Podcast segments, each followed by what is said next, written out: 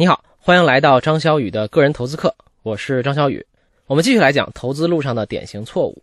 那在之前的课程里啊，我们提到了一个很重要的逻辑，就是由于我们很难预测在未来一段时间里到底哪一个大类的资产会涨得最好，所以呢，我们在投资的时候要尽量的多元分散。说白了，就是大家常听到的资产配置的概念。不过你要知道，资产配置可不只是在资产品类这个维度做就行了，在地理这个维度上也要进行。对，今天我们要讲的就是海外资产配置这个话题。那面对这个话题呢，你脑子里可能会冒出两个问题：第一，我们真的有必要去海外投资吗？毕竟呢，我们的生活主要都在国内，花钱呢也在国内，为什么要把钱放在我们不熟悉的地方呢？第二。海外资产配置，这是不是富人的专利呢？那在这一讲，我们就来仔细回答一下这两个问题。在解决了这两个疑问之后，相信呢，你就会对如何更好的打理自己的资产有更深刻的认识。我们先来说第一个问题：真的有必要去海外投资吗？那很多同学在思考这个问题的时候呢，都有一个很严密的逻辑。这个逻辑呢是这样的：你看，从长期来说，任何资产，不管是股票、房子。都必然和一个国家的经济发展情况挂钩，国家经济发展速度快，那资产呢肯定就升值，投资呢就会赚钱。反过来，你投资一个发展极为缓慢甚至倒退的国家，那可能能赚到钱吗？而中国呢，作为世界上最重要的国家之一，已经经历了几十年的飞速发展，接下来的发展速度还是会超过世界上绝大多数的国家，这不是非常好的投资标的吗？为什么还要把钱投到美国、英国、日本、德国这些常年 GDP 增速在百分之二到百分之三水平的地方呢？这个逻辑啊，乍一听并没有错，但实际呢有很大的问题。投资的事情就是这样，如果你深想一步，就会发现事实和直觉往往很不一致。著名的投资和研究机构先锋领航基金呢，之前发表过一篇学术研究，他们测算了从一九零零年到二零零九年长达一百多年里。十六个主要国家股票市场的涨幅和人均真实 GDP 增速的关系，最终得出了一个结论，就是两者没有关系。也就是说，对于这些国家来说，股市回报和经济增长的速度并没有什么直接关联。不管是美国、英国、德国、法国、瑞士、澳大利亚等等，都是这样的。那我在文稿里附上了这个研究成果的截图，你可以呢很清晰的看到这个结论。不过，细心的同学可能发现了，这十六个国家好像都是发达国家。那先锋领航基金呢，也注意到了这个问题，于是他们把十九个发展中国家的数据也加了进来。研究的区间呢，是一九八八年到二零零九年，结论还是一样的，长达二十年的真实的人均 GDP 增长和这个国家的股市回报相关性居然是零。那你在文稿里呢，也可以看到这张图。所以我们可以说。一个资产到底能不能升值，跟一个国家的经济增长没有必然联系。这个结论呢，确实很反直觉。那这背后的原因到底是什么呢？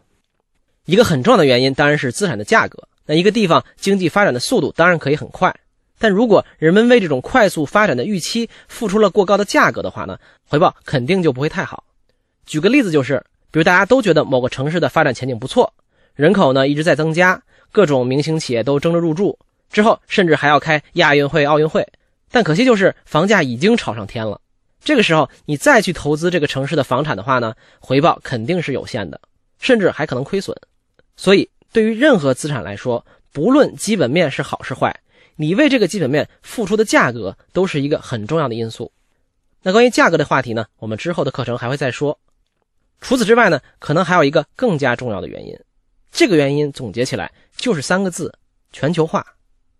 那由于全世界各个国家的经济联系越来越紧密，我们已经很难知道总体经济增长的时候利益会落到哪个具体的国家了。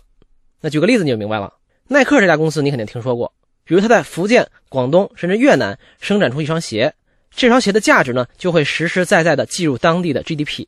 但是你别忘了，虽然价值记在了生产地，但鞋里面大部分的利润都被耐克一家美国公司赚走了。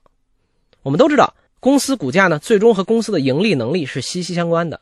所以，虽然新兴经济体增长快，但里面呢也有很大一部分利润都被跨国公司拿走了。这个世界的联系有多么紧密，可能超出你的想象。目前，美国标普五百指数覆盖的呢都是美国最大的五百家公司。那这些公司里面，百分之五十的销售收入是来自美国本土的，也就是另一半都来自海外。同样，英国富时一百指数里有九十多家的公司总部在英国，但他们的本土收入占比只有百分之三十，七成收入都来自海外。甚至像韩国三星这种巨无霸公司，百分之九十的收入都在海外，但是它一家企业的市值就能占据韩国股票价格指数的百分之三十之多。所以，我们想象中的那种新兴市场经济发展快，所以投资会赚得更多的印象，其实是不准确的。那这会导致一个什么问题呢？导致的问题就是啊，虽然我们国家未来仍然可能是世界上经济发展最强劲的国家之一，但这不意味着中国的股市、房市各种投资品市场会持续上涨。换个角度说，我们当然还是有可能通过买股票、买房子赚钱的，但是未来赚钱的难度可能会比过去几十年要大得多。那有同学可能想了，这样的话，我中国、美国一起投资行不行呢？毕竟这两个国家一定是未来的超级大国，企业利润呢会来自全球各个地区，而且呢，这两个国家我们最熟悉了。但其实呢，这也不是最好的解决方案。为什么呢？我来给你出道题。我们都知道，在2008年经济危机之后呢，全球股市总体上迎来了一个大牛市。那么你来猜猜，在2015年、2016年和2017年这三年。全球哪个国家或者地区的股市表现最好呢？答案是这样的：二零一五年呢，第一名是丹麦，涨幅百分之二十四；第二名是爱尔兰，涨幅百分之十七；第三名呢是比利时，涨幅百分之十三。二零一六年啊，前三名是加拿大、新西兰和挪威，涨幅呢分别是百分之二十五、百分之十九和百分之十五。到了二零一七年，前三名呢变成了奥地利、中国香港和新加坡。涨幅呢，分别是百分之五十九、百分之三十六和百分之三十五。听到这儿，你会发现呢，这三年的排名呢，好像毫无规律，而且呢，都不是我们特别熟悉的国家或者地区。但恰恰他们在某个阶段的表现就是很好。别说我们课程里的普通同学了，就是非常专业的投资者，也没有几个压中这些市场的。实际上，这背后有个行为金融学的原因，叫做本土偏好。比如，日本股市的整个市值占全球总体市场的百分之七到八左右。但是日本本地的投资者会把百分之六十左右的资产配置在本土市场上。同样，美国股市的市值可以占到全球的一半，但美国投资者在本土股票上的配比更高，几乎有百分之八十。那中国的投资者就更不用说了，毕竟大家都熟悉本国的投资品种，投资起来更让人安心。但相信呢，听到这里你已经明白了，我们其实没法用简单的方法判断出一个国家的资产是不是会升值。只投资任何一个国家，其实都是有点冒险的，所以在地理上进行资产的分散也很有必要。那么，如果我们真的很想投资全球市场，应该怎么办呢？去海外购置自己看好的房产当然是个办法，但对于很多人来说呢，门槛还是比较高的。可是要投资股市的话，总不能让我天天盯着丹麦、比利时、新加坡的股市吧？实际上，我要告诉你，投资全球市场的门槛和成本比你想象的要低得多，只是很多人都不知道。比如买基金的时候，你可以找到很多涵盖世界上主要股票市场、将主流国家一网打尽的股票型基金。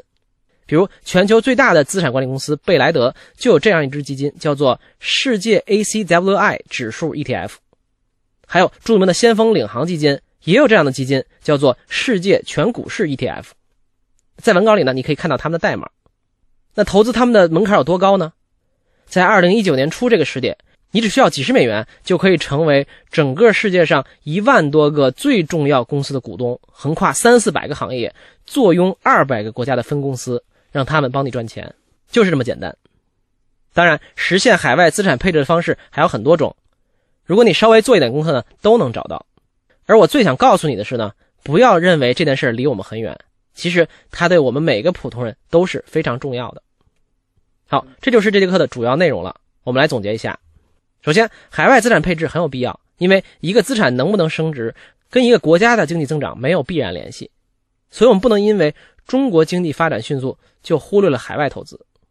第二，做海外资产配置的时候呢，也不能只挑我们熟悉的国家，因为全球股市表现最好的地方，很多时候我们都想不到。第三，想要投资全球市场，其实有很多产品可以实现，有很多主流的大基金都能让我们坐拥全世界主要的股票市场。最后呢，我再给你留一道思考题：你有没有过海外资产配置的经历呢？除了中国的资本市场，你还主要关注哪些国家呢？好，这就是这堂课的主要内容了。下一讲呢，是我们第一模块的问答时间，我们来集中回答一下各位同学在第一模块中产生的各种问题。我们下一讲再见。